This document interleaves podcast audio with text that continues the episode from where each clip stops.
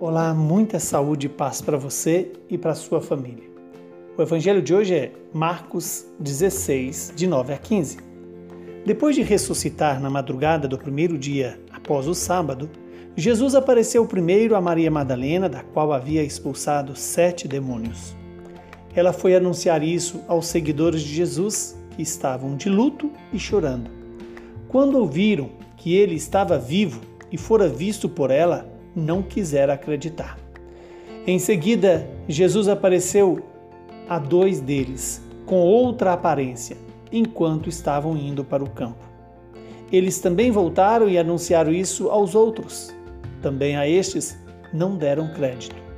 Por fim, Jesus apareceu aos onze discípulos enquanto estavam comendo.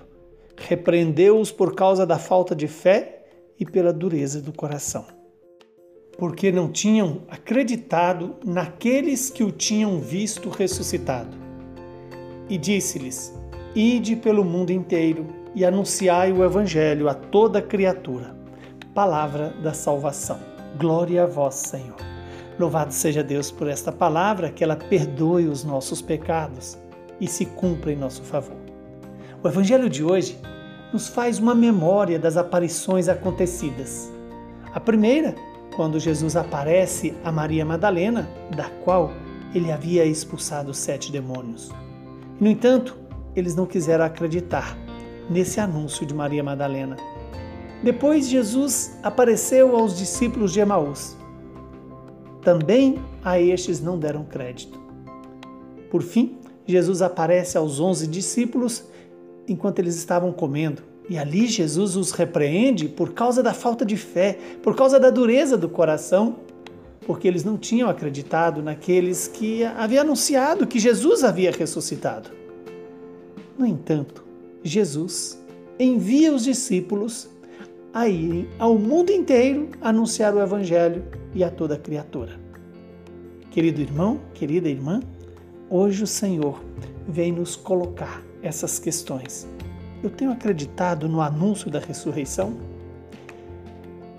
Por dureza do coração, pela falta de fé ou por não dar tempo e nem atenção ao próprio anúncio do Senhor?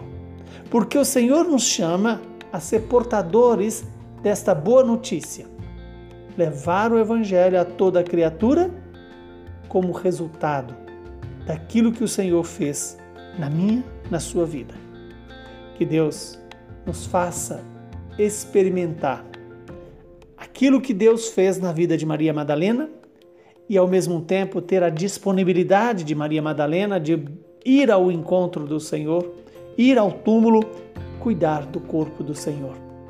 Quando eu e você cuidamos das pessoas, estamos cuidando da igreja, que é o corpo místico de, de Cristo. Que não sejamos incrédulos, mas deixemos-nos guiar pela experiência da ressurreição e assim sermos portadores da melhor notícia que a humanidade pode receber.